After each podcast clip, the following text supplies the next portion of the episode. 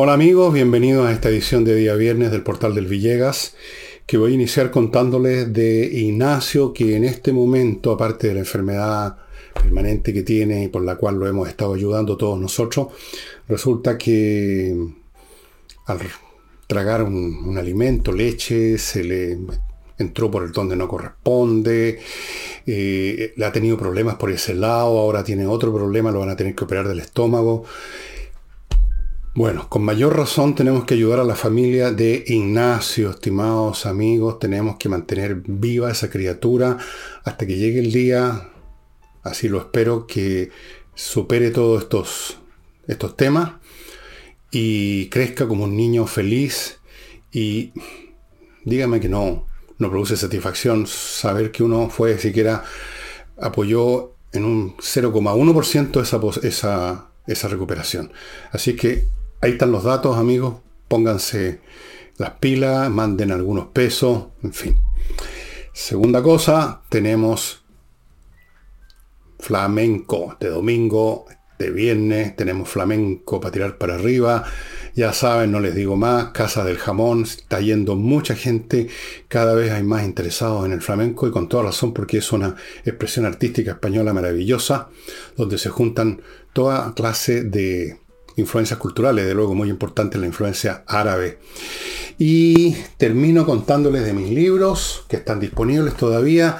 Pronto van a venir nuevas eh, ofertas, nuevas cosas, nuevos combos, pero mientras tanto lo que está vigente en este momento es la torre de papel, insurrección y envejez como érase, que usted puede adquirir de a uno o puede adquirir dos, en dos grupos, uno de insurrección y envejez como érase, o el otro, los tres libros, todos a precios súper especiales, estimados amigos, como ustedes se merecen. Ayer, o anteayer, se celebró un evento empresarial que es típico, que se llama ENADE, Encuentro Nacional de las Empresas, donde van no solo empresarios individuales, sino que van eh, agrupaciones gremiales empresariales como por ejemplo la Confederación de la Producción del Comercio, agrupaciones de comerciantes, en fin, un montón de cosas. Esto ocurre todos los años, van autoridades de gobierno, va el presidente, como en este caso, autoridades, naturalmente dirigentes gremiales, y hay intervenciones, discursos. Y vamos a esto los discursos. Eh, el señor Marcel, ministro de Hacienda, que no se le ve muy bien aspectado últimamente, puso el foco en el tema del royalty minero. Habló en general de los tributos con el discurso oficial y ya conocido de que sin estos tributos no se puede financiar el gasto social, ese gasto social que es esa expresión que sirve para todo, ¿no? Especialmente el gasto social de los camaradas que llegan a, la, a, ministerios nuevos a, a, calentar sillas, eso también supongo que es gasto social. El hecho es que puso el foco en el royalty minero, que ha sido frenado hasta este momento en la Comisión de Hacienda. Y el Ejecutivo ha tratado de lograr salir adelante de esto, vencer la oposición de la oposición, eh, bajando un poco algunas cosas. En este momento, por ejemplo, están el proyecto del gobierno es que la carga tributaria máxima minera sea de un 47%, que me parece bastante grande de todas maneras. Máxima, pero realmente es máxima. Y para las explotaciones menores que tienen una producción de cobre fino de hasta 80.000 toneladas, el ofertón es que ese límite sería casi lo mismo, 45,5, o sea, un punto y medio menos que la gran empresa. Y insistió Marcel en que por favor cerremos el tema. Por favor. Este no es un tema que se cierre sobre la base implícita en el pedir por favor de la buena voluntad. Los que están oponiéndose a la propuesta del gobierno tributaria no es por necesariamente por mala voluntad, puede haber un elemento de mala voluntad también, pero aquí lo esencial, lo que pesa, es la clase de proyecto que está presentando el gobierno. La oposición considera que 47% es demasiado, que lo único que hace el 47% es frenar la inversión, espantar a los posibles inversionistas en minería, inversiones que son de miles de millones de dólares, que significan la vida de regiones completas de Chile, por ejemplo el norte de Chile. ¿Qué sería de Calama, ciudad a la cual vamos a referirnos un rato más, sin la minería? Nada. Simplemente no, no, pueden existir, no hay otra actividad. Y las, y las otras actividades tienen que ver con la minería. Entonces, hay un tema de que parece que la carga tributaria es muy alta. Se suele decir que en tal otro país es, más grande todavía o no, pero esas comparaciones son absurdas porque los países son muy distintos. Es muy distinto un país donde cobran X por ciento, a lo mejor más que el 47%, no sé. Pero resulta que la, la productividad laboral de los trabajadores es mucho más alta, la cantidad de paro generado es mucho menor. Aquí hay siempre situaciones de ese tipo, eh, la disciplina laboral es mucho mejor, eh, los tributos que se fijan no están discutidos todos los años, se mantienen en el tiempo, entonces es muy distinto, no se puede decir, no se puede comparar Chile con Nueva Zelanda, con Australia, con cualquier otro país productor de, de cobre o de cualquier otro mineral. Hay que ver las condiciones propias del país. Que finalmente aquí lo que interesa es una cosa muy simple, por feo que suene, que es lo que atrae a los inversionistas Independientemente que los inversionistas, usted si quiere los cataloga como se le da la real gana, que son unos desgraciados, que son unos tipos sin conciencia social, que son unos, explotadores, póngale los nombres que quiera. La izquierda tiene un tremendo repertorio de calificativos. Pero el hecho concreto es que se necesita que inviertan. Punto. Y hay que ver qué es lo que les parece a ellos razonable en cuanto a impuestos. Punto. Y si, nos parece, y si a ellos les parece que no es razonable, no va a haber inversión. Punto. Entonces no se trata de pedir por favor, por favor. Se trata de entregar un proyecto que sea razonable. Y razonable, ¿qué significa? No razonable en términos de alguna eh, teoría eh, abstracta sobre lo que es justo o injusto. Aquí no se trata de revisar los diálogos platónicos. Se trata de qué es lo que están dispuestos los demás a aceptar para invertir y para trabajar en Chile. Eso es. Y si no les gusta, entonces ustedes no son políticos, simplemente son cabros chicos que no saben dónde están parados. Y que creen que los gobiernos o las empresas funcionan con un ideario, como esa señorita o señora Victoria, que hablaba del ideario del gobierno. Así que llamó a cerrar el tema. En, la misma, en el mismo evento en ADE, el presidente de la Corporación de la Producción y el, y el Comercio, don Ricardo Meves, se refirió a un montón de temas un montón. Aquí se, descargó todas sus preocupaciones, habló sobre seguridad, temas de salud, temas de crecimiento, y a la pasada incluso le envió un mensaje a la señora o señorita Hasle, la alcaldesa de Santiago. Dijo que hay zonas del país que se están convirtiendo en fortalezas del terrorismo o la delincuencia, o yo diría de las dos cosas o sea, territorios donde ya la policía, el Estado no opera, o sea, como que fuera otro país, efectivamente. Y dentro de las ciudades hay zonas que son como de otro país, lo mismo.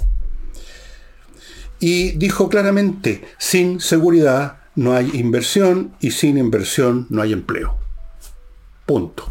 ¿Qué inversionista extranjero quiere venir a un país donde todos los días, ahora todos los días, todos los días estamos viendo baleos entre bandas, que acribillan a tiros a alguien por algún motivo, para robarle la droga, o por alguna rencilla entre bandas, o por disputas territoriales, y vuelan las balas para todos lados. ¿Quién quiere invertir en un país así? ¿Y quién sabe que nuevos delitos se van a empezar a cometer? Porque en Chile estamos viendo una tremenda importación de delitos nuevos. Tenemos el sicariato. Un sicario baleó y entiendo que mató a un alcalde ayer. Y ah, los acompañantes, no sé, no alcancé a ver la información porque tenía un problema en la internet aquí en, mi casa. No sé si murieron, quedaron heridos. Un sicario se plantó frente al auto, creo que lo, lo captó en un celular una persona y con toda frialdad disparó a matar. Entonces, ¿quién quiere invertir en un país así? ¿Qué chileno quiere invertir en un país así? Cuando exactamente lo que está ocurriendo es que los chilenos, muchos chilenos están sacando su plata.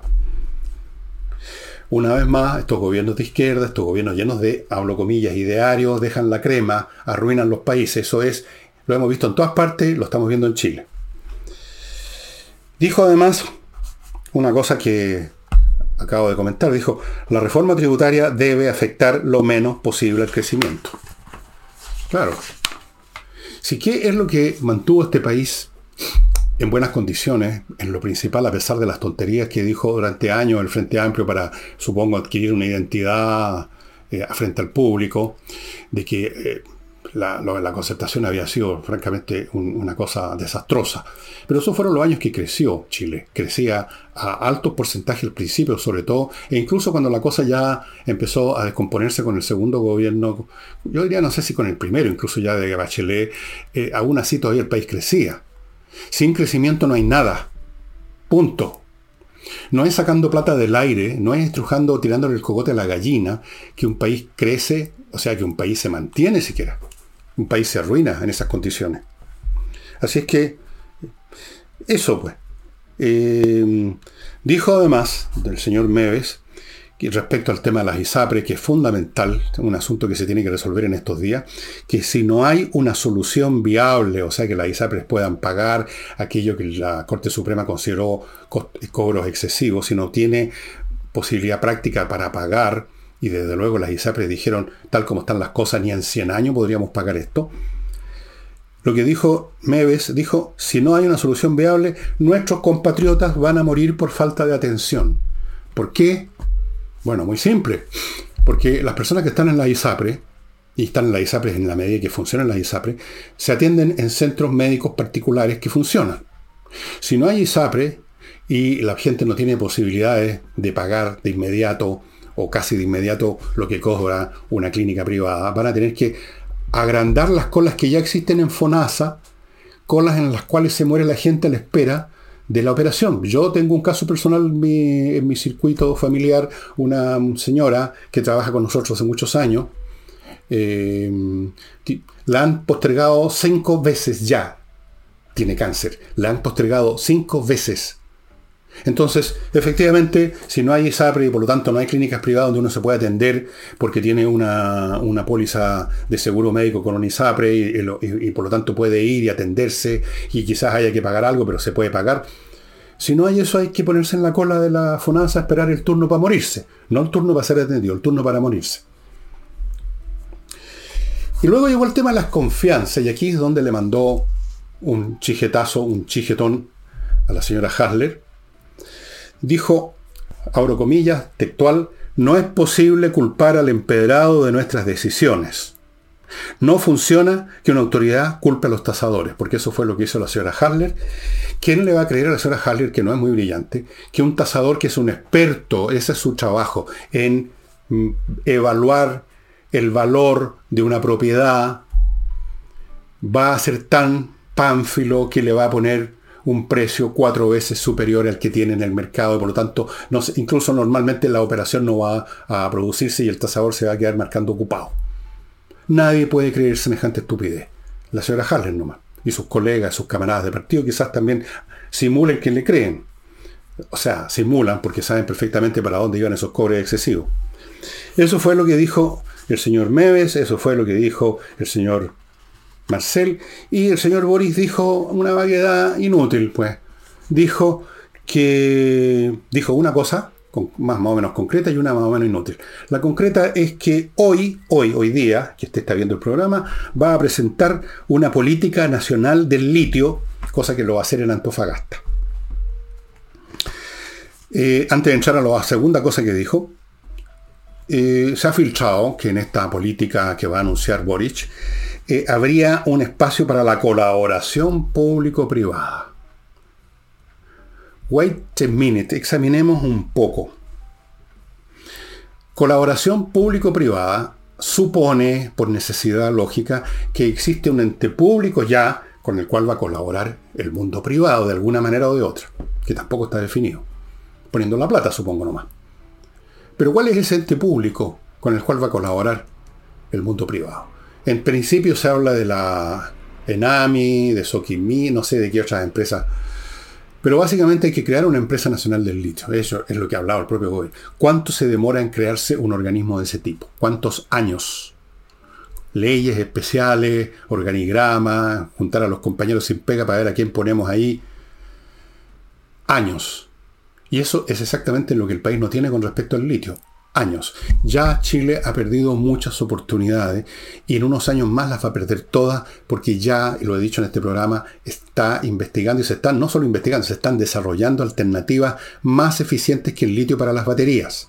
Entonces, el día que esté lista, con todos los camaradas de Barba y Bigote sentados en sus calentando sillas en la empresa nacional del litio, ya no va a haber nadie interesado en comprar litio. O van a comprar mucho menos. Segunda cosa, aquí llaman colaboración. Una palabra, pues, uno puede colaborar de todas las maneras había por haber. Supongo yo que, bueno, no voy a dar ese ejemplo porque es un poco brutal, pero ¿en qué consistiría la colaboración? Yo creo que la colaboración, tal como la ve este gobierno de izquierdista, es que los privados pongan la plata y la parte del león se la lleva el Estado y se malgastan los compañeros, los camaradas de barrio y bigote en programas que no sirven para nada, en eso que llaman el gasto social que no sirve para nada, en programas que fracasan a mitad de camino y después nunca se sabe, qué pasó con la plata. O sea, a los privados se les daría la gran oportunidad de pagar, de pagar la operación. ¿Tendrían la misma voz en los directorios? No creo. ¿Tendrían eh, la misma capacidad para retirar excedente? No creo. Entonces, ¿qué clase de colaboración va a ser? Sería bueno que lo detallaran, porque si no, ningún inversionista que tenga dos dedos de frente va a interesarse si no se sabe en qué consiste la colaboración. El día que exista la empresa nacional del, litio, o sea, para el año de San Blando, más o menos. Años, no lo digo yo, lo dicen los expertos, concretar una empresa de este tipo, incluso sumamos que va a funcionar maravilloso toma años. Esos años no se van a recuperar. Negocios perdidos. Ya hemos perdido muchos negocios. Se está exportando litio. Hay empresas que están exportando litio, pero no en la dimensión que sería necesario. Esto hace rato debería haberse entregado a las empresas privadas que tienen el dinero para haber ya invertido hace rato, haber generado las plantas hace rato, estar vendiendo hace rato y pagando impuestos hace rato. Los impuestos que hubiera puesto el gobierno.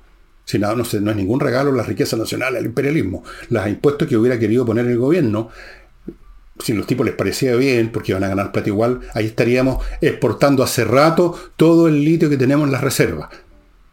Pero no, hay que tener una empresa nacional del litio porque todo tiene que ser estatal, en todo tiene que estar metido el Estado, esa es la manera de pensar de las izquierdas, siempre.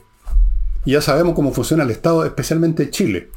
En todas partes del mundo hay problema con el Estado por razones intrínsecas a la naturaleza de una burocracia pública donde no hay los mismos controles, donde no hay despidos fáciles, donde hay intereses políticos de por medio, donde se sobredota de personal, etc. Pero en Chile eso ya no es simplemente un furúnculo, sino que es un tumor canceroso, la manera como operan las organizaciones públicas, como lo vemos, no solo las empresas que están vinculadas a la producción, como Codelco, Enami, que están perdiendo plata, después de muchos años están perdiendo plata como país en guerra, para que hablamos de la empresa del petróleo, ENAP, y ahora quieren otra más. ¿Para qué hablamos de, otras entidades que no son productivas, que son los municipios, los ministerios, nuevos ministerios, más ministerios para meter a más camaradas? Así que el anuncio del Señor va a ser una vez más una vaguedad. Y la cosa vaga, vaga, inútil y vacía que dijo fue que llamó a la unidad. Qué fácil es decir eso, ¿no? Todos pueden llamar a la unidad, pues hasta Putin podría llamar a la unidad Zelensky ahora. ¿A la unidad alrededor de qué? Pues? Esa es la cuestión. ¿Unidad alrededor de qué? ¿De qué interés? ¿De qué... Eh, en, qué materia? ¿En qué temas? ¿Respecto a qué? Y respecto a cómo. ¿Cómo nos vamos a unir? El cómo y el qué. Llamamos a la unidad la vaciedad completa de un charlatán político. Y ahora permítanme ir a mi primer bloque comercial, estimados amigos. Mr. Wood, una mueblería muy especial, cuyos muebles muy bonitos ustedes están viendo a mi derecha, que trata las maderas antes de hacer nada con ellas, le saca hasta la última molécula de agua, la madera queda impecable, grandes diseños y muy buena fabricación, como usted puede verificar revisando por arriba y por abajo los muebles de Mr. Wood. Si va a cambiar algún mueble en su casa, pase primero por Mr. Wood. Si no le gusta lo que ve, ok, pero seguro que sí, y seguro que va a quedarse con Mr. Wood. Alta calidad en muebles.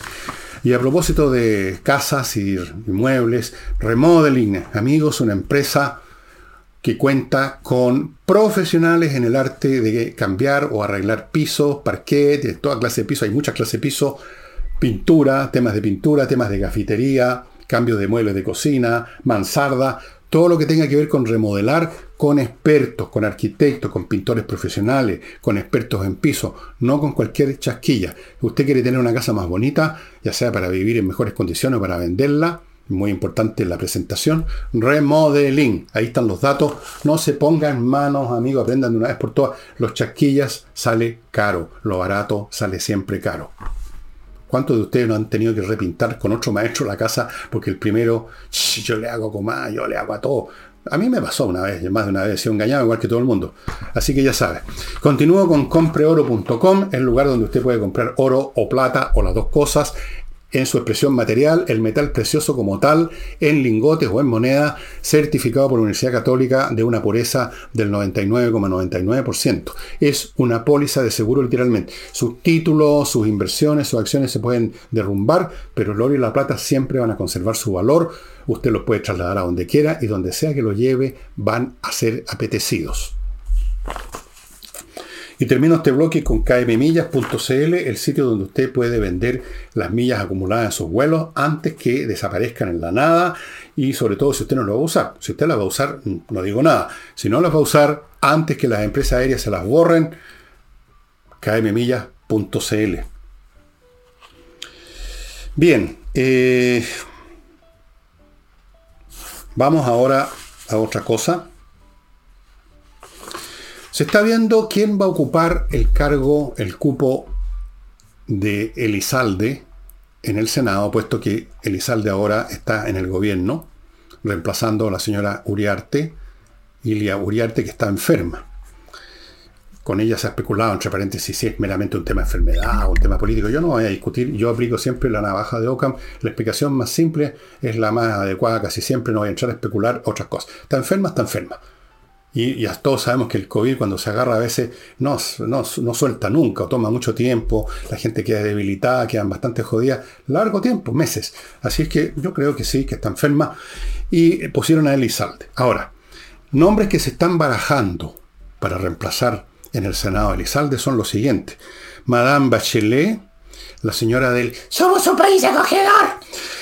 El señor Camilo Escalona y el señor Naranjo. De Escalona y Naranjo no digo nada, son socialistas. Eh, a Escalona le tengo algún respeto porque es un tipo más o menos inteligente, a pesar que con los años se ha puesto menos concertacionista y más... Parece que le está llegando a su segunda infancia política como tanta gente. Se están empezando a pegar un baño de juvencia y ahora se sienten socialistas como cuando tenían 17 años llenos de ímpetu revolucionario y viendo transacas por todos lados. Pero igual le tengo respeto a Escalona. Me cae bien, digamos. está bien. Pero Bachelet, por favor, perdónenme, ¿eh? perdónenme, pero es un horror que Bachelet tenga una oportunidad de volver a revivir políticamente y tener poder en calidad de senador para votar cosas. La señora Bachelet ha sido un desastre para este país en sus dos administraciones como presidenta, sobre todo en la segunda. La señora Bachelet fue la que estuvo de protagonista para el 27F y quedó la crema, como ustedes saben, porque no sabían qué hacer no sabía qué hacer ella, no sabía qué hacer su equipo. Uno de ellos, me cuenta una persona que estuvo ahí, llegó medio cocido. Un tipo que le gusta bastante el copete, no voy a decir quién. La señora Bachelet tampoco sabía dónde estaba parada. Finalmente, cuando se decidió hacer algo, decidió lo peor y dijo, no, si no va a pasar nada. La gente volvió, llegó el tsunami y murieron no sé cuántas personas. Esa es la señora Bachelet. La señora Bachelet fue la que empezó con los discursos eh, cada vez más socialista. La señora Bachelet fue la que tiró una ley que nadie entendió de reforma tributaria, que fue un desastrosa. La señora Bachelet en una eh, tenía un criterio como el siguiente. Bueno, no les voy a contar más. Entonces, a mí me parece, la señora Bachelet, vean lo que pasó en su cargo en las Naciones Unidas. Qué decepcionados deben haber estado los que la llevaron ahí como premio por somos un país acogedor, ahora las puertas, señora, que entren todos los que quieran, millones, millones, que entren todos, delincuentes, lo que sea, porque eh, las Naciones Unidas es la que gobierna el mundo ahora. Una cosa así, dicen algunos, yo no sé. Y ahí está. Una vez más se prueba esto de que los políticos no hay manera de que se vayan de una vez por todas para la casa y no jodan más. Mientras más perniciosos son, él los va a ir otra vez asomando la cabeza, asomando el dedo, pueden tener un exilio de ocho años como la señora Toá, pueden tener un exilio en una organización internacional, un exilio dorado, una crucifixión dorada como la señora Bachelet, pueden darse, pueden darse una vuelta por el desierto como hizo Alamán, pero al final siempre vuelven a hacer lo mismo que hicieron al principio, o sea, a hacer puras cagas. Lamentable. Lamentable lo encuentro. Lamentable y una prueba de lo poco, personal que tiene la izquierda, ¿no? Por eso que yo creo que van a poner a Camila Vallejo candidata presidencial, a pesar de que es comunista. Tal vez eso le pese demasiado. ¿ah? Se necesita un se necesita alguien que, que, parezca otra cosa, aunque no lo sea. Pero no tienen gente, así que tienen que recurrir, tienen que ir al Museo de Historia Natural a retirar de una de las vitrinas a la señora Bachelet. Algunas de esas no la nombran, la nombran a, a Escalona o Naranjo, pero el solo hecho que esté en la lista de potenciales reemplazantes ya me parece muy lamentable. Detrás, no olviden nunca, detrás de la encantadora sonrisa y de su, y de su estetoscopio de plástico, en la señora Bachelet hay guardado un montón de esqueletos. No lo olviden nunca.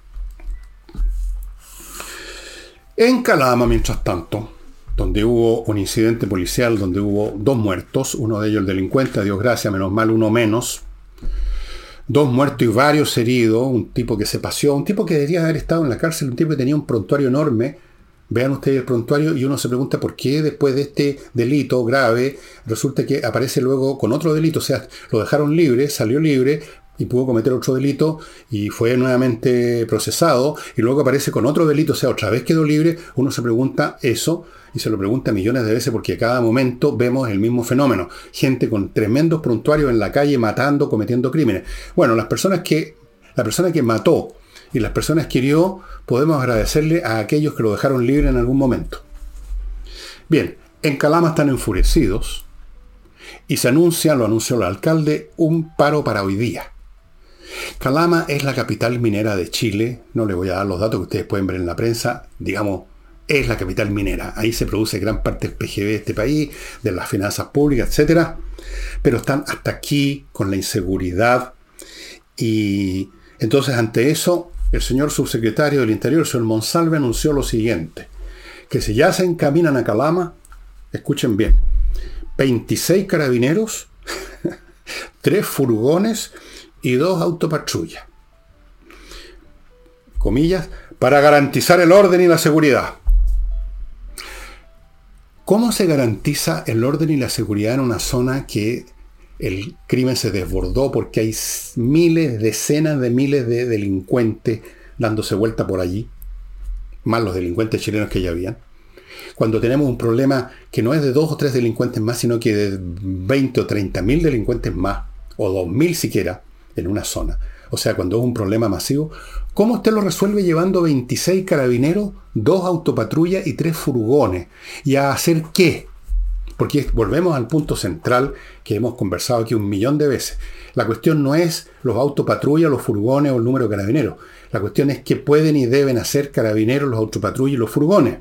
Hay que ir a buscar a los criminales, hay que hacer redadas, hay que ir a donde se guarecen, hay que ir a los lugares donde venden su droga, hay que perseguirlo y si es necesario enfrentarlos a balazos, si es que ellos se enfrentan a balazos, como están haciendo ahora todos los delincuentes. Ya los delincuentes no se entregan, cuando le dicen usted está detenido, no se entregan, sacan una pistola, no se saca nada con tener 26 carabineros más de punto en alguna calle de Antofagasta, de Calama o cualquier otra parte del norte. No se saca nada con que haya tres autopatrullas más dándose vueltas por las calles de Calama. ¿Cree realmente Monsalve que eso va a producir algún efecto? Desde luego el pueblo Calama no lo cree, no lo, no, no lo puede creer porque a ver lo que sucede con la acción policial. Sí hay acción policial, sí este delincuente que disparó resultó muerto por la policía, pero como una cuestión reactiva. Una vez que el delincuente empieza a disparar, la policía le dispara. Pero ¿qué pasaba antes con ese delincuente? ¿Por qué estaba en las calles ese delincuente? ¿Por qué no se había ido a buscar ese delincuente? ¿Por qué no había ocurrido nada? No había habido ninguna acción policial con ese y otros delincuentes. ¿Por qué tenía que delinquir derramando sangre para que entonces se produjera la ocasión en que la policía lo pudiera seguir y finalmente ultimar. Eso no es la cuestión. Algunos creerán de que han cambiado las cosas porque varias, en varias oportunidades carabineros han dado muerte a un delincuente. Pero fíjense ustedes las circunstancias. Ha sido cuando los delincuentes ya estaban cometiendo el delito y estaban disparando a carabinero. Entonces, obviamente, carabinero responde. Pero, ¿qué pasaba antes del delito? ¿Qué pasaba con esa banda? ¿Qué pasaba con ese delincuente? ¿Los estaba alguien buscando? ¿Los estaban persiguiendo? ¿Había habido alguna redada en el barrio donde se suponía que estaban para agarrarlo? Ninguna. ¿Por qué? Porque eso lo hacían en, la época de Pinochet, eso de las redadas las poblaciones, eso es fascismo, eso va contra los derechos humanos. Por Dios, los derechos humanos que han servido para proteger a los delincuentes. Todos los días.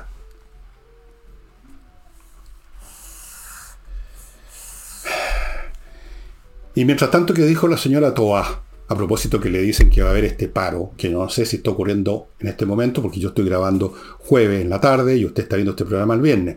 Y se suponía que viernes, que el momento que usted ve este programa, hay un paro. No sé si se produjo o no, de qué dimensión es, si realmente pararon o no. Eso lo veremos más adelante.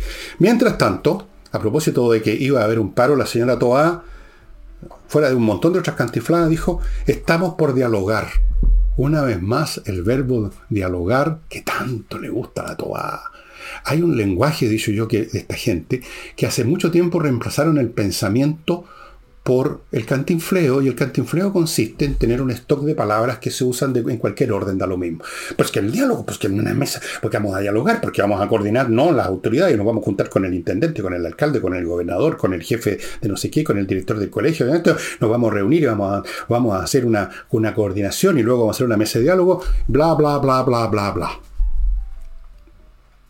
El gobernador de Calama, mientras tanto, que dijo, ya les voy a contar lo que dijo después que vaya a otro bloque, amigos. Que inicio con kc-consulting.cl, kc-consulting.cl, que ofrece asesorías contables muy importantes en este momento que se tienen que pagar impuestos. Es un equipo multidisciplinario que le mantiene la contabilidad ordenada y al día, que tiene asesores tributarios, que están al día con la normativa que suele cambiar todos los años, el que hace los impuestos por su cuenta ya sabe cómo es la cuestión, le llevan una contabilidad completa, le preparan estado financiero, le llevan a cabo hacen el balance, las declaraciones de impuestos de la empresa y las personales de los ejecutivos, que se yo, de la empresa, planificación tributaria, muy importante, automatización de reportes, dashboard, un montón de cosas más en KC-Consulting.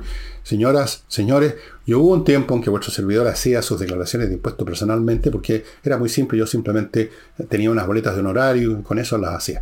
Pero cada vez se fue haciendo más difícil, cada vez más complicado. Y uno tiene que recurrir a, yo lo hago, a expertos. Los expertos que revisan todo y entregan una cosa y uno queda tranquilo que no se cometieron errores, que la cosa está bien hecha, que no se está defraudando a nadie.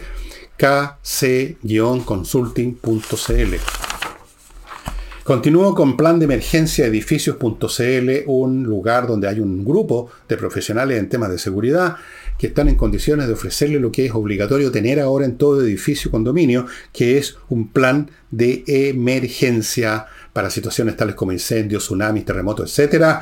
Ese plan es obligatorio, hay una ley que lo obliga, la ley de copropiedad 21.442. Échale una mirada si usted quiere.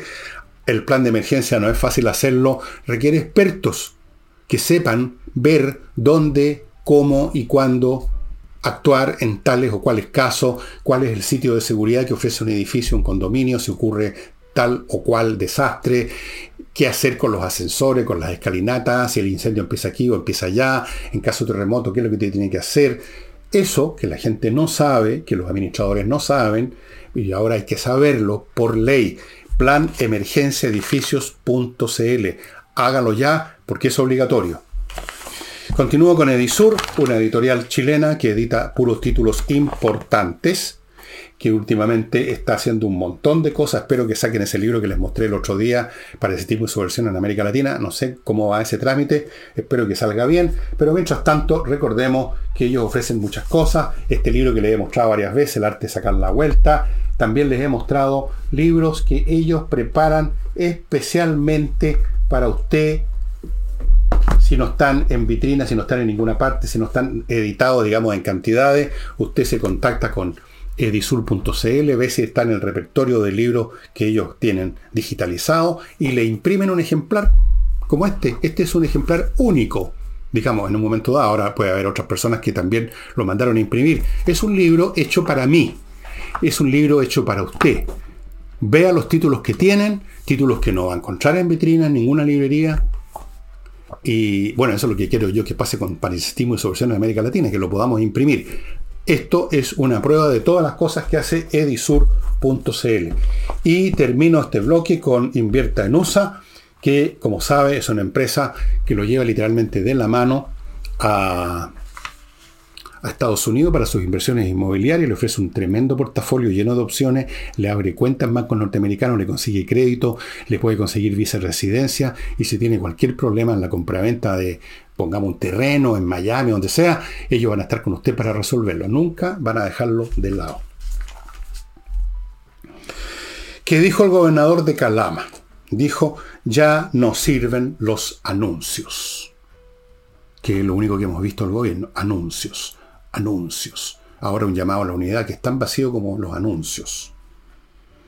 Ya no sirven los anuncios. Ahora yo agregaría, tampoco sirven los 26 carabineros, los tres, los tres furgones y los dos autopatrullas. Ya lo que ya no sirve es el gobierno. O sea, nunca sirvió, no sirve para nada. Sirve para cantinfrear. Sirve para hacer anuncios. Y las cosas que parece hacer son en realidad a veces o el resultado de la presión y de las decisiones del Congreso o de otras presiones que le imponen la realidad, pero no son el resultado ni de la voluntad, ni de la agenda, ni del deseo, ni del interés del gobierno. Lo que haya podido ponerse en la lista de cosas hechas por el gobierno son cosas que el gobierno hubiera querido deshacer y que las trata de deshacer en la medida de lo posible, como ocurre con este tema de los recursos o la, digamos, los derechos, las autoridades que tienen que tener o que tendrían que tener carabineros para actuar frente al delito, que ya con estas famosas reglas de uso de la fuerza, que son una estupidez de arriba abajo, significan borrar todo lo que haya podido aparecer como que el gobierno estaba anunciando, escuchando la voz de la calle. Que la fuerza proporcional, señoras, señores, por favor, un momento de reflexión. Por definición, un policía en cualquier parte del que es un funcionario del Estado, que porta fuerza letal, por definición es portador de fuerza desproporcionada, porque no puede haber nada más desproporcionado que la capacidad de infligir la muerte. Está en la naturaleza del puesto, de que haya alguien que tenga una desproporcionada fuerza, porque de lo contrario, ¿cómo se enfrenta a las situaciones que tiene que enfrentarse un individuo, o dos, o diez, si ustedes quieren, contra las situaciones de bandas armadas, cada vez más armadas, están, me he sabido, están entrando enormes cantidades de armamento a Chile por todos lados. Algún día voy a hablar de eso, si tengo informaciones más específicas y si me atrevo. Y Ya que estamos hablando de la señora Toa, que dijo que estamos por dialogar, para dialogar. Esta señora no tiene remedio. A propósito de que resulta que ahora en el gabinete hay más hombres que mujeres, esto parece que produjo un, un, respingo de las damas feministas, porque se supone que este es un gobierno, ¿cómo es? Tiene relaciones exteriores color púrpura, creo, turquesa, es feminista, es ecologista, yo creo que más bien es comunista simplemente, pero en fin. Entonces hay que dar explicaciones de una cosa que no tiene, eh, no tiene importancia ni sentido. si a cuántos hombres y mujeres hay en el gabinete, lo que interesa es cuánto inteligencia, ya sea que la traigan en la cabeza hombres y mujeres hay en el gabinete, no cuántos hombres y mujeres. A ver, hay tres, cuatro, cinco, seis. Y acá hay cuatro o seis. ¡Cinco nomás! ¡Qué horror! No, pues lo paritario, dijo, sí es cierto, ah, esto es una cuestión, parece que sabe altas matemáticas, sabe sumar la señora todavía dijo, sí, en realidad matemáticamente no hay paritario, pero, pero estamos intentando, y puso ejemplo de otras partes en que es paritario como si fuera una virtud en sí, el hecho que haya el mismo número de mujeres y de hombres, normalmente más mujeres que hombres. No, pues señora Toá, sea un poco más inteligente. Lo que un gobierno necesita, lo que cualquier organización necesita es cerebro. Si los cerebros lo tienen solo hombres, mala cueva. Si lo tienen solo mujeres, ok, a mí me da lo mismo, a nadie le importa quién qué sexo que hay entre las piernas del personaje de las que están en el ministerio, con tal que sean inteligentes. Lo que nos interesa no hay lo que, no lo que tengan entre las piernas, sino que lo que tengan dentro de la cabeza, señora Toa. Lo de paritario es una estupidez. Yo sé que es una presión de ciertos grupos de personas, pero resulta que un gobierno que funciona sobre la base de presiones tan torpes como esa, francamente, francamente están dando la hora a todo cachete, amigos. Y Amigos, lifebalancechile.com. Si usted quiere que su cuerpo esté más o menos decente, que pueda ir al gimnasio, a la playa, eventualmente el próximo verano, a la piscina temperada, o cuando se saca la ropa en la noche que no parezca, digamos, un, un adefesio, en, bueno, póngase en manos de lifebalancechile.com que va a ir a su casa con un equipamiento especial a medir todas las variables de su cuerpo, van a hablar con usted, qué es lo que toma de remedio, qué es lo que come, qué es lo que quiere, quiere bajar la guata nomás, quiere sacar pectorales, qué es esto, quiere... y le van a dar una dieta alimenticia para usted, hecha para usted, personalizada en un mil por ciento. Nada de dietas genéricas que aparecen en las revistas de peluquería. Para usted, lifebalancechile.com lo hacen en su casa. Ahí están los datos. Continúo con Entrena Inglés la academia que le va a dar una base de inglés sólida y efectiva, porque tiene profesores de verdad de inglés, porque las clases son online y realmente son muy eficientes y todavía tienen vigente el plan de 24 clases por menos de 400 lucas. Si usted ha probado muchas veces aprender inglés y nunca ha llegado más allá de saber decir good morning, y la verdad es que no se las puede arreglar, entre en inglés. Entre en inglés.com amigos. Continúo con promo, la promo de Climo, que termina el 21. No, o sea, ya está terminando. La promo de Climo significa que usted se hace de los equipos más modernos que hay en este momento en Europa.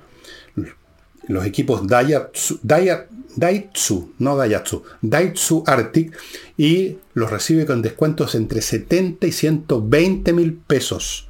Son lo último, la última generación de equipo con el gas refrigerante R32 que el que se está usando en Europa, más eficiente, más ecológico, menos impacto de emisiones de CO2, etcétera, etcétera, etcétera. miclimo.com. Sigo con Hey, Ángel Hey, el corredor inmobiliario que vende todavía, mientras otros no han vendido nada. Yo he hablado con algunos corredores, conozco algunos y me dicen, esta cuestión no.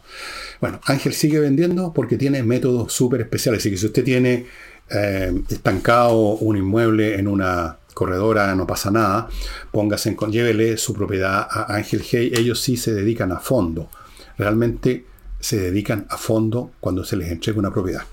Y termino con González y compañía, un bufete de abogados penalistas.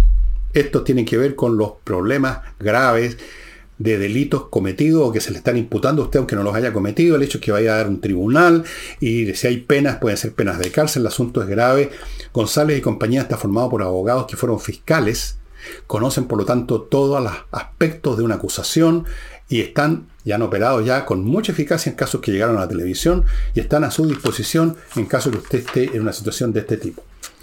Y el libro que les voy a mostrar hoy día, amigos, Creo que se lo mostré hace tiempo, lo voy a mostrar de nuevo y verifiqué que hay ejemplares en inglés, en castellano, todos los idiomas que usted quiera en, eh, Amazon y seguramente en otras librerías digitales.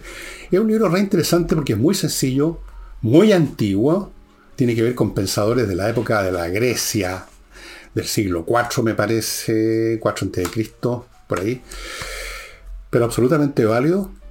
Un libro importante para tiempos como hoy, donde hay mucha gente neurótica, mucha gente que está tomando pastillas para despertarse, pastillas para dormir, pastillas para la ansiedad, pastillas para esto, pastillas por lo otro, van al psiquiatra, van al psicólogo, tienen ataques de rabia, se sulfuran por cualquier cosa, viven ansiosos, con, llenos de temores, o sea, están como las pelotas. Y resulta que yo creo que las pastillas y los psicólogos, esto no, lo mejor, lo importante es cambiar la postura inicial, la raíz de cómo uno se planta frente al mundo. Y aquí es donde le va a servir un libro como este. El arte de vivir, el nombre que le puso los editores, no es el nombre que le puso el autor, del gran filósofo estoico Epicteto. Epictetus en inglés, Epicteton. Me parece en griego, Epicteton en castellano, Epictetus. Epictetus, el arte de vivir, que empieza con una cosa muy simple, Miren ustedes, es lo más simple del mundo, pero son las cosas simples las que se olvidan, ¿no? Dice, empieza diciendo Epicteto y el resto está lleno de variantes sobre esto y detalles sobre esto. Dice, la felicidad y la libertad comienzan con un claro entendimiento de un principio. ¿Cuál? Algunas cosas están dentro de nuestro control y otras no. Solo después que usted ha encarado este, esta verdad fundamental, esta regla fundamental, y ha aprendido a distinguir entre lo que usted puede y lo que no puede controlar, esa tranquilidad interior y esa efectividad en la vida va a ser posible. Mire qué simple. Y esas cosas, bueno, aquí se aclaran, bueno, cuáles son las cosas que uno controla, cuáles son las que no controla. Por ejemplo, uno no controla la opinión que los demás tienen de uno. El otro día, por ejemplo, salió un video que me tomó una de mis hijas, eh, que yo estoy en mi escritorio hablando de un tema y en el escritorio hay un, tablero de ajedrez. Entonces nos faltó el que comentó, ¡Ja, ja! Eso es una puesta en escena, ay, justo había un ajedrez. O sea, pensando que uno es un impostor, que uno pone un ajedrez para hacerse labiloso o para proyectar una imagen. Todo es falso porque lo quieren a uno reventar, porque lo quieren disminuir, porque quieren que uno sea falso de arriba abajo. Entonces es una impostura que había un tablero de ajedrez ahí. Bueno, yo no puedo controlar que existan personas así, pues, que siempre piensan lo peor de uno. Uno no puede controlar a la que existen envidiosos. Uno no puede controlar que existen imbéciles. Uno no puede controlar que existe gente peladora. Uno no puede controlar ninguna de todas esas cosas. Uno no puede controlar si piensan mal o bien de uno. Entonces uno, ¿cuál es la respuesta a eso? Uno no le da pelota a eso. Punto. Porque uno no lo puede controlar. Entonces uno no está preocupado de lo que dice el prójimo. Yo asumo en general que normalmente lo que dice el prójimo, en general, no siempre, es malo. Y si es bueno, es con sí, pero, mucho sí, pero muy poco dicen, sí, esta persona es estupenda en esto, en lo demás ya, y las cosas malas que puede tener no me interesan. Lo que me interesa es lo bueno que hace, que dice, o lo que escribe, o lo que fabrica, o lo que construye, o lo que cría. Eso, lo que planta, eso es lo que me interesa. Muy poca gente. Pero uno no puede controlar. Así es que, volviendo al tema, aquí dice, por ejemplo, dentro de nuestro control están nuestras propias opiniones, lo que nosotros pensamos, nuestras aspiraciones, nuestros deseos, así como las cosas que nos repelen. Estas son áreas que son correctamente propias de nuestra preocupación porque son directamente un sujeto, sujeto de nuestra influencia. Nosotros sabremos lo que deseamos o no. Siempre tenemos, dice, una elección acerca de los contenidos y el carácter de nuestro ser interior. ¿Qué es lo que yo quiero? Lo puedo cambiar, puedo dejar de quererlo, puedo decidir que ya no quiero más tal cosa, yo he decidido muchas veces de que ya no quiero más tal cual cosa. Y todos hacemos eso. Y luego dice, fuera de nuestro control, sin embargo, son cosas tales como qué clase de cuerpo tenemos, como nacimos. Si nacimos en la riqueza o no. Cómo somos vistos por los demás. ¿Cuál es nuestro estatus en la sociedad? Debemos recordar que esas cosas son externas y están por lo tanto fuera de nuestra preocupación porque están fuera de nuestro control. Y así sucesivamente, esto no es solo eso. ¿ah? Ustedes ven, el libro es chico, pero no tanto, son más de 100 páginas, está lleno de consejos y de...